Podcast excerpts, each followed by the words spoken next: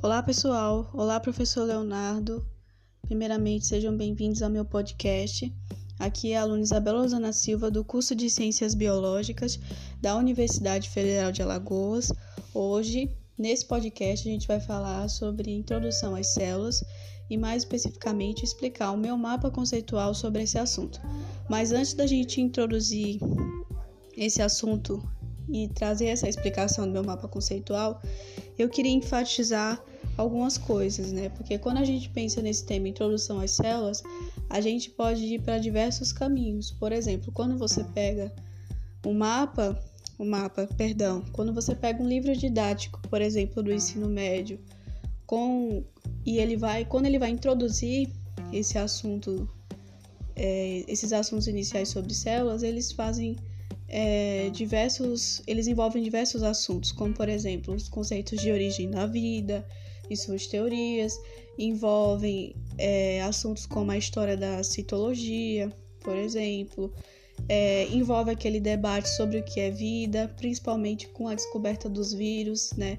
Será que realmente os vírus não são seres vivos ou são? Será que realmente o conceito de possuir célula é o ideal para definir que um organismo é vivo ou não.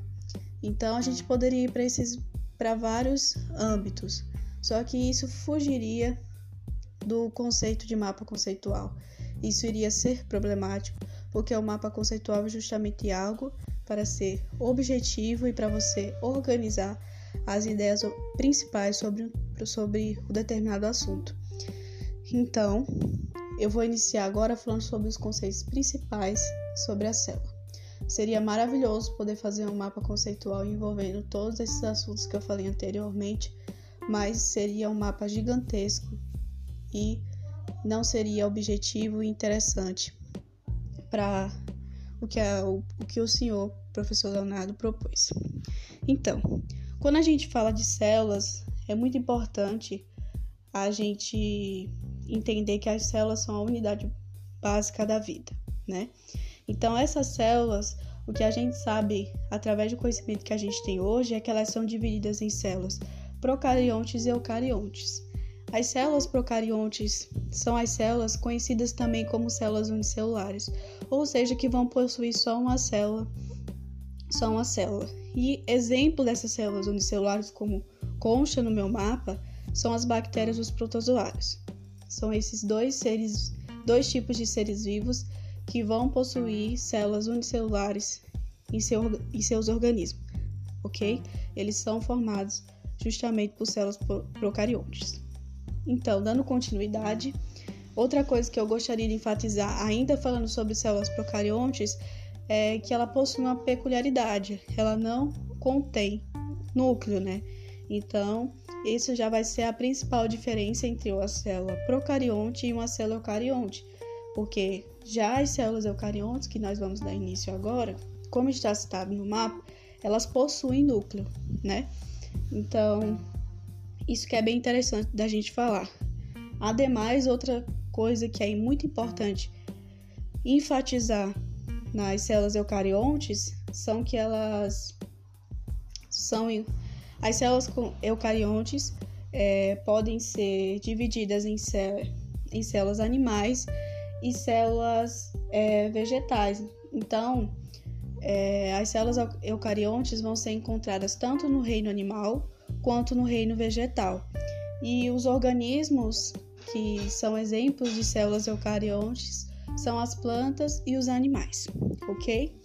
Então, dando continuidade falando em relação à estrutura da célula, a única diferença é, expressiva que vai ter, como eu já citei anteriormente, entre a célula procarionte e a eucarionte é justamente é, a falta de núcleo na célula procarionte e a presença do núcleo na célula é, eucarionte. Outra coisa interessante que a gente não pode deixar de citar é que no núcleo da célula eucarionte vai estar dentro dele o material genético, enquanto na célula procarionte o material genético vai ficar livre, né? Ele não vai ter uma um núcleo, né, para guardar esse material genético, né? Então, é essa outra diferença, né, entre essas duas células.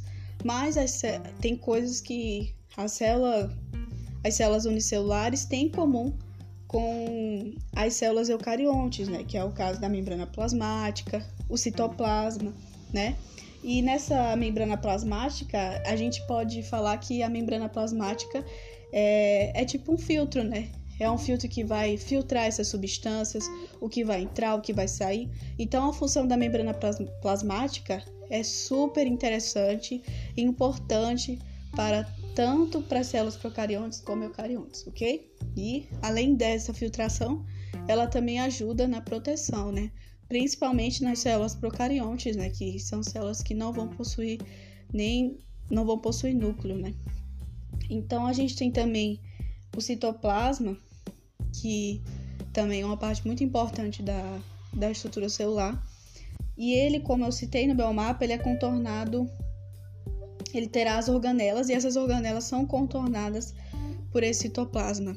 E uma coisa muito interessante de falar é que as organelas são as partes mais principais das células, elas que formaram as células, né? Segundo, quando você pega é, quando você pega conceitos de, de ordem, né, de como a vida surgiu, e você tem os átomos, você tem as moléculas e você terá as organelas e a partir delas você vai ter, você terá as células, né? Então, essas as organelas são a essência de toda de ambas as células e elas são, como eu representei, é, no meu mapa conceitual são os ribossomos, os lisossomos, os peroxossomos, as mitocôndrias e o complexo Golgiense. Golgiense, desculpa. Para ficar algo mais é, objetivo, dentro dessas, entre todas essas organelas, uma que é realmente muito interessante de ser citada é as mitocôndrias. Elas são estruturas muito importantes, muito interessantes e uma coisa que. E o porquê falar das mitocôndrias? Porque elas são responsáveis pela respiração celular, pelo é, famoso ATP que a gente vê nos livros didáticos. Então, é muito interessante enfatizar a importância que as mitocôndrias têm no desenvolvimento das células. Então, é, enfim, é, expliquei todos os conceitos básicos que eu citei no meu mapa conceitual. Então, antes de finalizar esse podcast, eu queria abrir um parênteses sobre a questão de gaguejar, a questão de falar alguma palavra errado.